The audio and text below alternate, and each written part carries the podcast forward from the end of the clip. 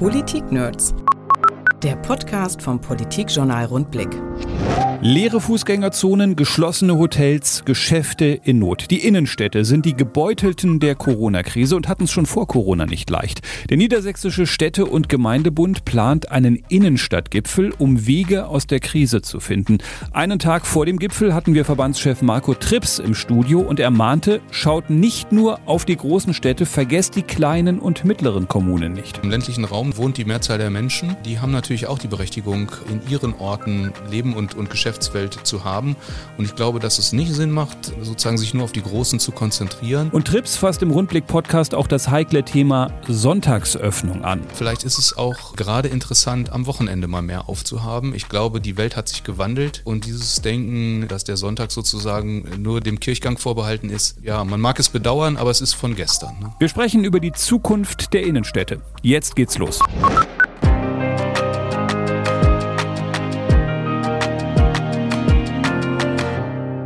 Marco Trips ist bei uns. Er ist Präsident des Niedersächsischen Städte- und Gemeindebundes und das ist heute der Gipfel vor dem Gipfel. Sein Verband hat morgen zu einem Innenstadtgipfel eingeladen. Corona lässt grüßen, aber bevor wir über den Gipfel und andere Dinge sprechen, grüßen wir Marco Trips. Schön, dass Sie da sind, Herr Trips. Ja, moin, herzlichen Dank.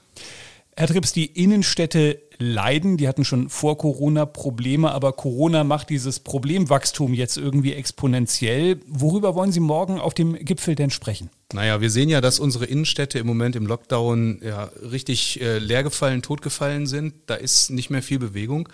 Und wir fürchten halt, dass das nach Corona so weitergeht. Es ist ja nicht nur Corona, es ist ja ähm, auch die ähm, Tendenz zum Onlinehandel, wenn ich sehe, ähm, was die jüngere Generation online macht und was sie noch äh, in den Geschäften bewegt, dann sind diese großen Kaufhäuser ja so ein bisschen aus der Zeit gefallen. Und ich glaube auch nicht, dass die groß zurückkommen. Das heißt, die Innenstädte werden eine Entwicklung machen müssen. Und die wollen wir gerne als Kommunen unterstützen, weil wir glauben, dass ähm, wir nicht gut daran tun, wenn wir leergefallene und unstrukturierte Innenstädte haben, sondern wir glauben, dass wir da begleiten müssen und können. Ähm, und da wollen wir so ein paar Ansatzpunkte für finden. Lassen Sie uns, bevor wir über die Ansatzpunkte mal sprechen, äh, kurz mhm. über die Köpfe sprechen. Wenn man zu einem Gipfel einlädt, wen lädt man ein? Mit wem reden Sie morgen?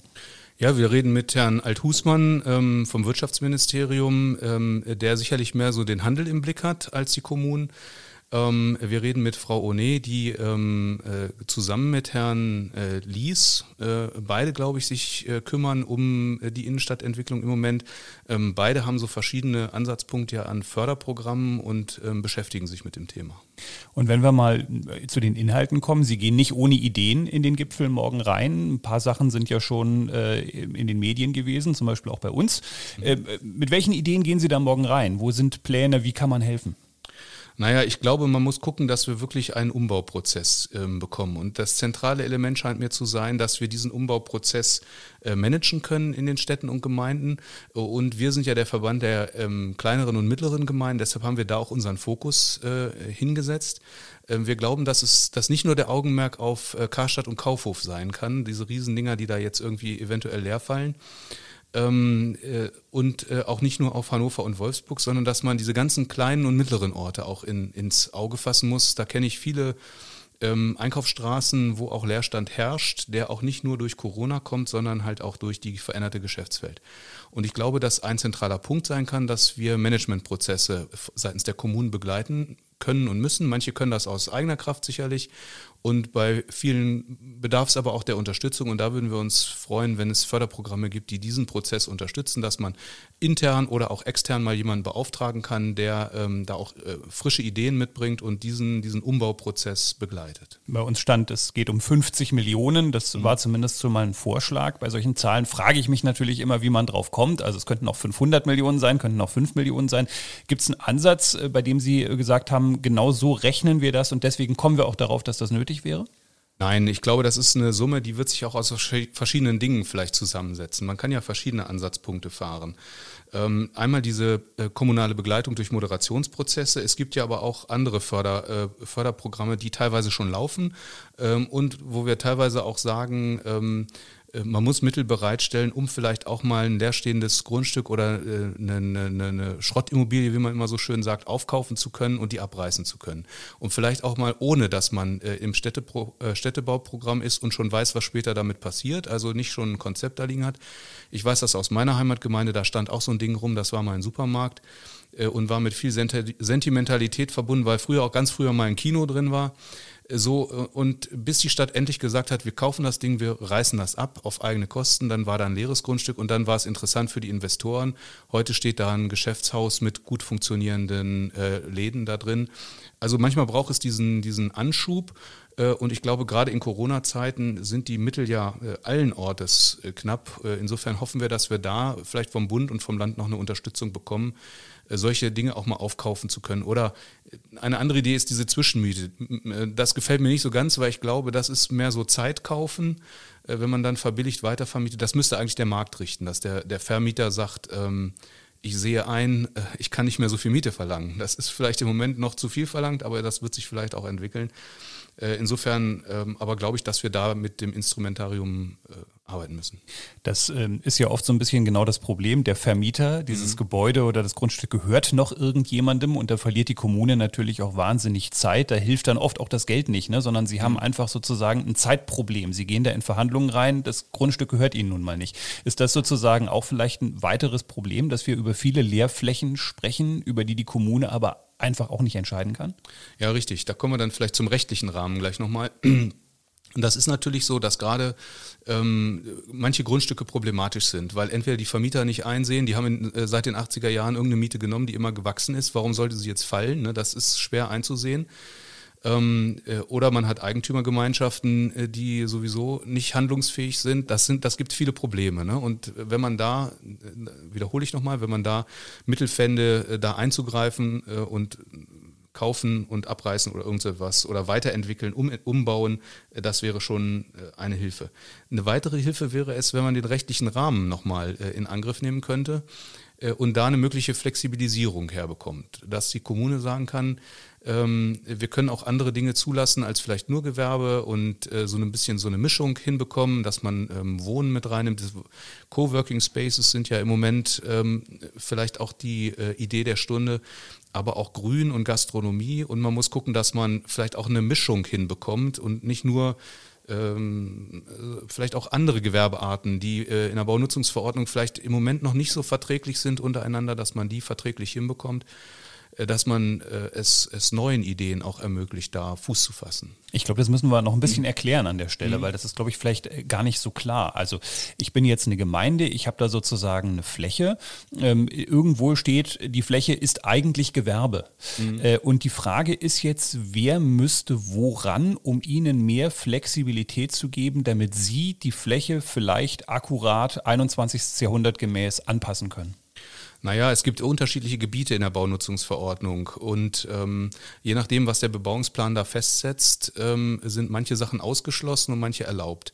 Äh, und ich sage es mal doch nochmal relativ allgemein, äh, weil man es so konkret vielleicht auch gar nicht sagen kann. Man will da nicht, natürlich nicht äh, höchst störendes, äh, eine Sägerei in der Innenstadt wäre jetzt nicht das äh, Richtige. Ne? Insofern sind diese Regelungen ja auch berechtigt. Aber eine gewisse Flexibilisierung, dass man vielleicht auch sagen kann, ähm, keine Ahnung, wo abends mehr Fahrverkehr ist, äh, das muss man dann halt auch hinnehmen. Ähm, und wer da wohnt, der muss das dann auch äh, vielleicht akzeptieren. Und vielleicht muss man auch so denken, dass man sagt, alles, was jetzt Gewerbe war, bleibt vielleicht auch nicht auf alle Ewigkeit Gewerbe und wird vielleicht auch mal in Wohnen umgewidmet. Äh, das ist dann natürlich vielleicht ähm, für manche Eigentümer schwierig, die ja ähm, eher mit Gewerbeimmobilien rechnen. Aber vielleicht bedarf es auch an der einen oder anderen Stelle einer Konzentration um das Ganze äh, sozusagen äh, im Kern dann aber am Leben zu erhalten, aber damit es nicht zerfasert auch. Wenn wir nochmal auf die Punkte gucken, ähm, über die Sie sprechen wollen, ist einer davon, ähm, wie können wir sozusagen Händler zusammenschließen, mhm. auch mhm. zum Beispiel in so einer Innenstadt GmbH oder die gründen dann eine Genossenschaft. Was ist der Vorteil? Naja, da gibt es ja diese Idee dieser Business Improvements Districts. Ne? Das ist eigentlich eine ganz äh, interessante Idee ähm, äh, weil da ja die Eigentümer mit an dem Umstrukturierungsprozess auch finanziell beteiligt werden. Äh, ich weiß das, äh, komme nochmal auf meine Heimatstadt zurück. Da war das dann immer so, die Stadt muss machen. Ne? Mach doch mal was, macht Begrünung oder die Straße schöner oder sowas. Und wir haben dann meistens geantwortet, macht doch auch mal selber was, guckt mal, seid ihr eigentlich barrierefrei, habt ihr schon mal Werbung geschaltet, habt ihr ein Online-Angebot und solche Dinge. Ne? Und so muss man den Ball vielleicht zwischen beiden Seiten hin und her spielen. Ähm, und ähm, diese Business Improvement Tricks haben den Vorteil, dass die Eigentümer auch finanziell beteiligt werden und dann ja aber auch später wieder ähm, mehr Gewinn daraus ziehen können. Das ist sicherlich eins, wenn man die Ebene darunter wählt und einfach so eine, so eine Genossenschaft oder eine, eine Interessengemeinschaft äh, gründet, ist das sicherlich auch der richtige Weg. Das gibt es ja vielerorts auch schon. Äh, und die muss man jetzt vielleicht mal so ein bisschen äh, nochmal, ich sag's mal, aufmischen und zu neuen Ideen auch ähm, bringen und gemeinsam mit der, mit der Gemeinde, mit der Stadt da, da kommen dann wieder diese Moderationsprozesse auch. Und sicherlich braucht man da auch frische Ideen von außen. Wenn man mal auf die bisherigen Förderungen guckt, die es schon gibt, äh, die sind teilweise gar nicht so schlecht, sagen auch die Beteiligten. Äh, was immer wieder mal angemerkt wird, ist, dass es zeitkritisch ist. Es dauert einfach wahnsinnig lange. Es ist ein bisschen komplex, wenn ich jetzt sozusagen mit den Förderungen, die schon existieren, eine Innenstadt aufmöbeln will. Und die Zeit habe ich nicht mehr, hört man aus Kommunen, weil jetzt ähm, ist das, ist das Problem einfach mittlerweile so groß durch Corona, dass ich eigentlich ähm, mehr Tempo bräuchte in der ganzen Geschichte. Ist das eines der Probleme bei dem, was schon existiert? Tja, das weiß ich gar nicht, ob wir jetzt äh, Hektik an den Tag legen sollten. Ich glaube, das ist ein mittelfristiger Umstrukturierungsprozess. Ich glaube auch, dass Corona sicherlich jetzt einiges zerschlagen hat, ähm, vielleicht aber auch einiges zerschlagen hat, ähm, wo sowieso vielleicht schon nicht mehr so viel dahinter stand, ähm, weil ich glaube, dass diese Entwicklung hin zum Digitalen, zum Online, dass die unaufhaltsam ist. Äh, und dass man solche, solche Generalkaufhäuser, da bin ich dann jetzt allerdings wieder bei den Großen, dass die schwierig zu halten sein werden in 10, 20 Jahren, weiß ich es nicht. Äh, ich glaube, man muss gucken, ähm, wirklich einen Umbauprozess weg von diesen Einkaufsmeilen und Tempeln hin zu Event, Gastronomie, vielleicht auch äh, regionale Geschäfte. Das ist, glaube ich, im Trend, wenn man die in die Innenstädte holt. Ähm, und ähm, wenn man, das glaube ich, kann man aber nicht von heute auf morgen äh, alles erwarten. Jeder ist ja auch irgendwo gebunden. Ich sag mal, es gibt ja schnelle Corona-Hilfen für die, die äh, Verdienstausfälle haben, die ja dann auch irgendwann mal jetzt fließen sollen. Äh, und ich hoffe, dass die so ein bisschen auch bewirken, dass der ein oder andere auch überlebt. Ähm, so, und dann muss man gucken, wenn, ich hoffe, im Sommer dann auch wieder ein bisschen Normalität einkehrt. Das Impfen geht ja dann auch irgendwann voran, glaube ich, äh, dann ist es äh, an der Zeit zu sichten. Äh, da muss man auch schauen, wer ist denn jetzt alles wirklich insolvent gegangen. Die Meldungen stehen ja auch noch aus. Und dann ähm, sollte man, glaube ich, nicht hektisch irgendwie mit, mit äh, Schnellschüssen arbeiten, sondern sich wirklich gut überlegen, wo geht die Reise eigentlich hin. Das ist noch wirklich die große Frage, ne, die Sie dir gerade ansprechen. Mhm. Wo stehen wir da im Sommer oder am Ende äh, von Corona, wann immer das auch sein mag, eigentlich wirklich? Wir reden von Insolvenzzahlen, das wissen wir noch nicht so richtig. Wir reden von Geschäften, die vielleicht gar nicht insolvent sind, aber die einfach zumachen, weil sie mhm. sagen, das rechnet sich für mich nicht mehr. Äh, haben Sie irgendwie ein Bauchgefühl, wie groß die Lücke sein wird? Wird es vielleicht am Ende gar nicht so schlimm sein durch die Corona-Hilfen, wie wir uns das möglicherweise vorstellen? Da sind wir ja ehrlicherweise noch komplett im Nebel. Ja, am Anfang der ersten Welle habe ich das gedacht, dass es nicht so schlimm ausgehen wird, ne? dass die äh, mit den Hilfen schon irgendwie dann wieder auftauchen. Äh, jetzt sind wir doch relativ lange schon im Lockdown und äh, je nachdem, wie diese ganzen Mutationen sich da weiter ausbreiten und so, kann das ja auch noch eine Weile dauern. Ich hoffe nicht. Ich hoffe, dass es eigentlich so ist wie im letzten Jahr, dass man dann im, spätestens im Mai wieder relativ Normalbetrieb hat und dann das Ganze auch nicht nochmal wieder auftaucht, weil wir dann impfen. Ähm, ist wirklich schwer zu sagen. Ähm, ich glaube, man muss das ähm, vor Ort begucken. Wir haben es für unseren Verband so aufgelegt, dass wir jetzt also nicht nur mit einem Positionspapier raushauen wollen und mal die Pressemitteilung mitnehmen, sondern wir wollen so ein Innenstadt, äh, Innenstadt 5.0 haben wir es jetzt genannt, äh, auflegen, wo äh, ein Austausch auch stattfindet, auch in Zukunft, wo wir auch ähm, Input von außen reingeben wollen, wo wir gucken, wie entwickeln sich die Förderprogramme, Best Practice, wer hat schon was gemacht, äh, was gibt es für Anregungen vielleicht auch aus anderen Bundesländern und so einen Prozess wollen wir bei uns im Verband für unsere Mitglieder dann organisieren dass man sich gegenseitig da befruchtet und dann ähm, auch was mitnehmen kann. 5.0 klingt ja auch immer äh, total digital und das ja. ist ja auch in dem Zusammenhang äh, oft die Rede davon, dass man den Innenstadthändlern da vielleicht noch mal ein bisschen auf die Sprünge hilft. Ich sehe das ja von außen als Kunde und Steuerzahler immer etwas kritisch, äh, weil ich immer äh, denke, also wenn du das noch nicht gelernt hast, dass du da vielleicht was machen musst, dann kann doch nicht die Lösung sein, dass ich als Steuerzahler, der jetzt äh, mittels Helfern von außen helfe, dass du digitaler wirst, damit ich dann als Kunde bei dir einkaufe. Also eigentlich ein Unternehmer, der sich vom Staat helfen lassen muss und sein Geschäftsmodell erklären lassen muss, der hat ja für mich generell schon mal ein Problem, oder? Ja, dem Grunde nach sehe ich das genauso. Also, ähm, wobei man so ein bisschen gucken muss, ähm, das Allgemeinwohl, was dahinter steht, was sozusagen den Einsatz von Steuermitteln rechtfertigt, ist ähm, vielleicht in dem Sinne dann, dass wir nicht völlig ähm, äh, marode Innenstädte dann haben, sondern dass man da irgendwo so einen Übergang findet. Ne? Und dass man auch den kleineren, die die Wertschöpfung vor Ort machen und die ja auch vielleicht Arbeitsplätze vor Ort haben, dass man denen ein bisschen hilft, sich in der neuen digitalen Welt zurechtzufinden, anstatt dass man das alles Amazon und die Mango überlässt, die die Steuern dann nach USA oder Luxemburg tragen. So, äh, also insofern kann man das schon so, so rechtfertigen. Dem Grunde nach kann es natürlich kein Dauer-Peppel-Prozess sein, äh, sondern das muss dann auch irgendwann gelernt werden. Und ähm, ja, so, so, funktioniert dann auch die Marktwirtschaft, dass die, die das ähm, lernen, dann auch sich gut aufstellen werden. Insofern ist aber vielleicht eine Idee ganz interessant, ähm, die im Ministerium von Frau Onet spielt, digitale Dörfer, ähm, wo man schauen will, kann man nicht so eine Dorf-App entwickeln. Das gibt es auch teilweise schon, ähm, wo die lokalen äh, kleineren sich dann da präsentieren können, die vielleicht nicht die Power haben, sich da selber irgendwo eine Seite aufzubauen.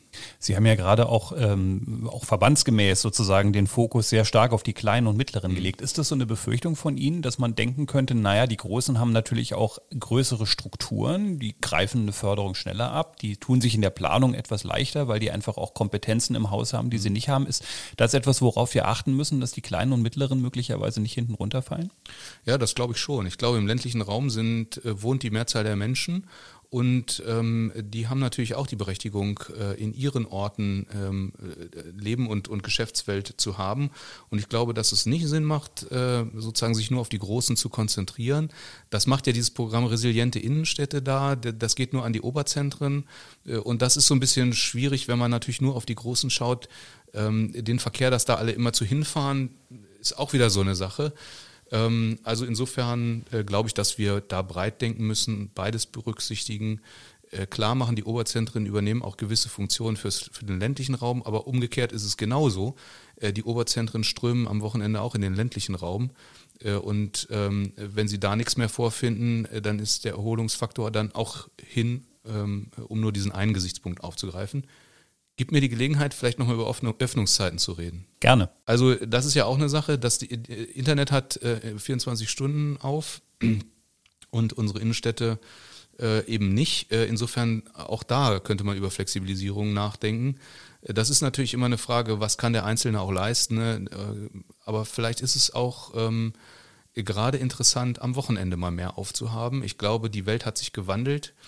Äh, und dieses Denken, äh, dass, die, äh, dass der Sonntag sozusagen nur der, dem Kirchgang vorbehalten ist, das ist, ja, man mag es bedauern, aber es ist von gestern. Ne? Es ist natürlich hart umkämpft, nach wie vor. Man hat auch manchmal den Eindruck, wenn man dann die Gerichtsprozesse verfolgt, die dann immer dranhängen an diesen mhm. verkaufsoffenen Sonntagen, es ist so ein bisschen wie in den 80ern. Ja. Wir führen dieselben Debatten, ja. es sind immer noch dieselben Argumente, aber mir scheint es so, als kommen wir aus der Nummer einfach nicht raus, sondern die Gerichte kassieren es auch immer und die Gesetzeslage ist einfach offensichtlich auch nicht gut genug, um es am Ende auch wirklich durchzusetzen. Ja, das glaube ich auch. Das äh, fasst das ganz gut zusammen und ich glaube, hier muss man, hier muss man flexibilisieren. Also das, das muss da möglich sein, dass man äh, es gibt ja so, so, so halbtouristische Gegenden auch oder so. Ne? Warum sollen da nicht gewisse Geschäfte auch sonntags aufhaben, wenn sie es denn machen wollen? Und wenn sich, ich sag mal, es wird ja auch, weiß ich nicht, bin ich jetzt vielleicht nicht so auf Gewerkschaftslinie, aber es wird ja auch keiner gezwungen, am Sonntag äh, zu arbeiten. Ist vielleicht nicht immer alles so einfach, aber äh, wie ich mir das denke, aber ähm, mancher möchte ja vielleicht auch am Sonntag da nochmal einen Center zu verdienen. Und das, ähm, glaube ich, kann auch ein Weg sein. Lassen Sie uns noch ein bisschen auf äh, Corona allgemein gucken. Hat ja mit den Innenstädten auch einfach viel zu tun. Wir diskutieren jetzt hier schon wieder seit ein paar Wochen über neue Stufenpläne. In Niedersachsen gibt es ja, einen, ja einen Vorschlag dazu. Müssten wir den Ihrer Meinung nach vielleicht schon längst haben, auch gerade, um es mal mit dem Innenstadtthema zu verknüpfen, damit Händler sich schon mal orientieren können, überlegen können, wie gehe ich vor? Eine Kasse macht sich nicht von einem auf den anderen Tag meistens auf. Ja, ähm, das ist ein bisschen schwierig zu beurteilen. Was ich glaube, ist, dass wir ähm, in relativ kurzer Zeit dahin kommen werden müssen, weg von diesen Inzidenzwerten. Die ähm, haben bisher ja eine große Rolle gespielt. Ähm, dahinter stand immer, dass wir die Angst hatten, unser Krankenhaussystem wird überbelastet, insbesondere die Intensivstation, insbesondere die Beatmungsgeräte. Wenn nun äh, die Risikogruppen langsam weggeimpft sind, so will ich es mal sagen, also die über 80-Jährigen und dann immer weiter, dann ist äh, die Wahrscheinlichkeit, dass das passiert, die Überlastung, eigentlich wird immer geringer. Deshalb muss man sagen, diese Inzidenzwerte sind dann gar nicht mehr so interessant, sondern man müsste dann umsteigen wahrscheinlich auf äh, den Wert, wie sieht es eigentlich in den Krankenhäusern aus? Äh, und dann äh, müsste man sagen, ähm, ansonsten verhält sich äh, Corona in den nicht Risikogruppen doch eher wie eine Grippe. Ich weiß, dass es auch Langzeitfolgen gibt und was man alles diskutieren kann und Einzelfälle und sowas. Ähm, aber im Großen und Ganzen ähm, verliert der Inzidenzwert etwas an Bedeutung. Und äh, es ist dann, dann, ich sag's mal etwas polemisch, dann lass die Leute Corona kriegen, dann liegen sie eine Woche krank und sind dann aber wieder da. Ist besser, als wenn wir die ganze Volkswirtschaft runterfahren und hinterher, ähm, sag ich mal, äh, alles da niederliegt und wir aus anderen Gründen dann nicht mehr klarkommen. Also so ein bisschen in die Richtung, denke ich. Äh, wohl wissend, dass es nicht alles so einfach ist, aber ich glaube, dass es sich mittelfristig dahin entwickeln wird, je mehr wir impfen. Und dann brauchen wir den Impfstoff. Mittelfristig dahin entwickeln wird, da würde ich jetzt in dem Moment mal sagen, mein Eindruck da draußen ist, Viele sagen, jetzt ist mal Schluss mit mittelfristig. Wir mhm. sind sehr lange im Lockdown. Am Anfang waren wir im Teil-Lockdown. Wir können das natürlich nicht durchhalten. Irgendwann macht so ein Hotel oder ein Laden wirklich nicht mehr auf, weil irgendwann geht's halt ja. nicht mehr. Müssten wir bei dem, was Sie sagen, was ja absolut Sinn ergibt, nicht eigentlich jetzt schon sagen, wir müssen jetzt irgendwie gucken, wie wir in dieses Szenario kommen, weil wir einfach auf absehbare Zeit diese 35, 25, 15 einfach noch nicht vor Augen haben. Und so können wir natürlich nicht dauerhaft weitermachen. Ja, da ist was dran. Ähm, ich maße mir nicht an, diese virologischen äh, und epidemiologischen Beurteilungen da zu überstimmen, sage ich jetzt mal. Ne? Ähm, aber man merkt schon, dass man es auch faktisch gar nicht halten kann. Ich sag mal, wenn wir so ein Wetter haben wie jetzt die Tage, dann sind die Leute draußen, die sind im Park. Äh, und wenn man, ich sag's mal ganz einfach, wenn man die Baumärkte nicht bald aufmacht, äh, dann äh, fange ich auch an durchzudrehen, weil ich dann nicht mehr weiß, was ich da im Garten alles äh, machen und nicht machen kann. So, ne? Also das kann ich schon nachvollziehen und ähm, ich glaube, wir müssen dahin kommen, dass wir, ja, wir müssen das Leben wieder möglich machen. Ähm, und nochmal dann das Argument, und ich glaube, wenn dann Risikogruppen Gruppen auch weggeimpft sind, müssen wir den Fokus setzen weiter auf die Intensivstationen. Oder vielleicht auch darauf, dass wir die Risikogruppen, die noch nicht geimpft werden können, dass die sich noch mehr zurückhalten. Ähm, aber das ist wieder dann eine ganz andere äh, ethische Diskussion, die auch schwer zu führen ist. Mein schönster Ausflug am vergangenen Wochenende war auf dem Wertstoffhof Grünabfall ja. wegbringen. Das war mhm. toll. Wie Freizeit. Mhm. Ja. ja. man hat ja so seine Höhepunkte, die man hat. Mittlerweile den Supermarkt genau. und äh, den Wertstoffhof. Äh, eigentlich auch ganz interessant. Qualitätsshopping. Ja. ähm, lassen Sie uns, Herr Trips, noch mal ganz kurz auf das Zusammenspiel mit der Landesregierung gucken. Das lief in, meinem, in meinen Augen am Anfang ganz gut. Ähm, da hat man sich zusammengerauft, das, das, ähm, alle haben da so an einem Strang gezogen, aber irgendwann hatte ich den Eindruck von außen, hat so ein bisschen Risse bekommen. Also ich sage jetzt mal das Stichwort Impfstreit oder ähm, ihre Debatte auch, die sie mit dem Kultusminister hatten, wie man da jetzt möglicherweise richtig vorgeht. Ist mein Eindruck von außen korrekt, dass es einfach auch nach einem Jahr Corona ein bisschen frickeliger geworden ist, manchmal im Zusammenspiel zwischen Kommunen und Land? Ja, im Großen und Ganzen ähm arbeiten alle, glaube ich, ganz gut zusammen. Natürlich sind die Nerven an der einen oder anderen Stelle etwas dünnhäutiger geworden und man ärgert sich auch über manche Dinge vielleicht. Ähm, aber ich glaube, im Großen und Ganzen ähm, passt es schon. Ähm, was natürlich schwierig ist, ich sag mal, dieses mit diesen DHL-Daten, das war ja ein offensichtlicher Fehler, okay. Fehler passieren, sollten dann vielleicht nicht zu oft passieren. Was mich eher nervt, ist, sind diese ganzen Ankündigungsgeschichten von, äh, von Bundesseite, also in Namen Spahn, der immer sagt, am 1.3. Äh, kriegen wir alle Schnelltests, am 1.4. wird in den Arztpraxen und hinterher stimmt das alles nicht. Ne? Und wenn ich dann das Land frage, ähm, was wisst ihr denn davon? Ja, auch nur Bildzeitung. Ne? Und das finde ich eher, ähm, eher schlimm dass äh, bundesseitig da immer Dinge propagiert werden, die ja auch massenwirksam sind und das Land hinterher dann sagen kann, dass alles irgendwie zurechtfrickeln muss und gar nicht geht, weil es gar keine Marschrichtung vom Bund gibt und dann wird alles zurückgerudert. Das macht, glaube ich, die Leute nervös, das ist, ähm, das ist schlimm. Ansonsten äh, ist es, glaube glaub ich, beim Impfen jetzt soweit, dass wir ähm, da eine Strategie ganz gut entwickeln, dass ja auch mobile Teams ähm, ich sag's mal so, freigegeben sind und jede, jede, ähm, jeder Landkreis da sein eigenes Modell so ein bisschen entwickelt auch und äh, das ist, glaube ich, ganz richtig. Ja, und was das mit dem äh, Kultusministerium angeht, da, habe ich mich über dieses Urteil, äh, Quatsch, über dieses äh, Interview geärgert. Ähm, äh, auch das ist kein, kein grundsätzliches Zerwürfnis, sondern einfach mal das ähm, Artikulieren von äh, Ärger und gegenseitigen ähm, Dingen. Aber das muss manchmal raus, äh, damit auch die andere Seite weiß, wie die eine Seite denkt. Also das ähm, ähm, war schon auch nochmal wichtig, das ein oder andere zu sagen. Wobei man manchmal den Eindruck hat auf Landesseite, dass man dort äh, immer wieder zum Jagen auch mal getragen werden muss. Also gestern hat der Kultusminister nachmittags noch eine Pressemitteilung verschickt, dass nächste Woche sich erstmal nichts ändert. Der war aber in der Corona-Pressekonferenz eben nicht da und da tauchten dann auf einmal die Fragen auf, was ist denn jetzt eigentlich nächste Woche? Das hieß doch mal, nächste Woche geht hier irgendwas weiter. Also, dass da sozusagen aktiv kommuniziert wird. Ich sage euch jetzt schon mal, wie es ist, äh, ohne dass sozusagen dreimal hinterher gefragt werden muss. Oder auch mal, dass man äh, seitens der Landesregierung formuliert, was was wollen wir eigentlich? Und wir lassen uns nicht immer erst in der Bund-Länder-Runde überraschen und wissen gar nicht so genau, wo, was wollte eigentlich Niedersachsen. Den Eindruck habe ich ehrlicherweise schon, dass man da oft äh, zum Jagen tragen muss. Ja, die Kommunikation ist manchmal ein bisschen schwierig. Das ist ja insgesamt das Schwierigste so unter Menschen. Ähm, aber ich sag mal, Niedersachsen hat natürlich mit seinem Stufenplan 2.0 oder wie das Ding heißt, äh, vorgelegt eigentlich. Ne? Das ist ja das, was sie auch in die Bund-Länder-Konferenz mitgenommen haben, was äh, dort ja auch im Prinzip Vorbild war für die, für die weiteren äh, Schritte. Insofern, die Gedanken haben sich gemacht. Das ist, glaube ich, auch ähm, richtig so zu den Inzidenzwerten, habe ich gesagt. Ähm, und ähm, ja, seitens des, des Kultusministers ähm, war manchmal eine Pressekonferenz, die uns überrascht hat, auch, ähm, ich sag mal, ähm, da muss man dann vielleicht das, das, das Verwaltungshandeln dann vorher nochmal so ein bisschen mehr abstimmen. Aber naja, das ist halt äh, das politische Geschäft und das verwaltende Geschäft, das ist manchmal nicht so ganz deckungsgleich und da muss man mal wieder das ein bisschen über Deckung bringen. Wir haben hier vieles über Deckung gebracht heute. Marco Trips war bei uns. Er ist Präsident des Niedersächsischen Städte- und Gemeindebundes, geht morgen in seinen großen Innenstadtgipfel und er hebt nochmal den Finger. Das heißt, er will noch was sagen. Genau, ein, eine Sache habe mhm. ich noch zu dieser ganzen Geschichte, worauf man auch nochmal gucken muss, ist die Besteuerung von Amazon und anderen. Das ist äh, ja auch nochmal höchst interessant. Die ähm, fahren irgendwelche Steuersparmodelle in Luxemburg ähm, und äh, das ganze äh, Geld geht sozusagen woanders hin und haben äh, sag ich mal, auch nicht die allerbesten Arbeitsverträge äh, bei ihren Mitarbeitern geschlossen. Äh, könnte man jetzt alles in Zahlen nochmal aufdröseln, will ich nicht machen.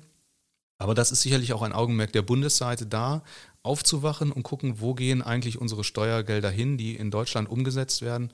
Muss man da nicht in Richtung einer, weiß ich, Produktversandsteuer oder irgendwie gucken, dass das äh, vielleicht nochmal gerechter gestaltet Ist nicht unumstritten, ne? weil auch die nee. Kleinen sagen, Mist, äh, am Ende habe ich das auch das Problem und richtig. dann bin ich nochmal teurer. Also die Frage ist nicht so einfach zu lösen wahrscheinlich. Ne? Das ist richtig, da muss man nochmal ein bisschen drüber nachdenken. Aber äh, auf der anderen Seite äh, kann es auch nicht sein, dass ähm, sag ich mal, alles, was man bei Amazon kauft, äh, in Luxemburg versteuert wird. Dieses Interview wurde nicht bei Amazon gekauft. Wir haben das selber gemacht. Marco Trips, schön, dass Sie heute da waren. Ja, gerne. Und äh, viel Spaß beim Innenstadtgipfel morgen. Ja, vielen Dank. Politik-Nerds. Mehr Infos unter rundblick-niedersachsen.de.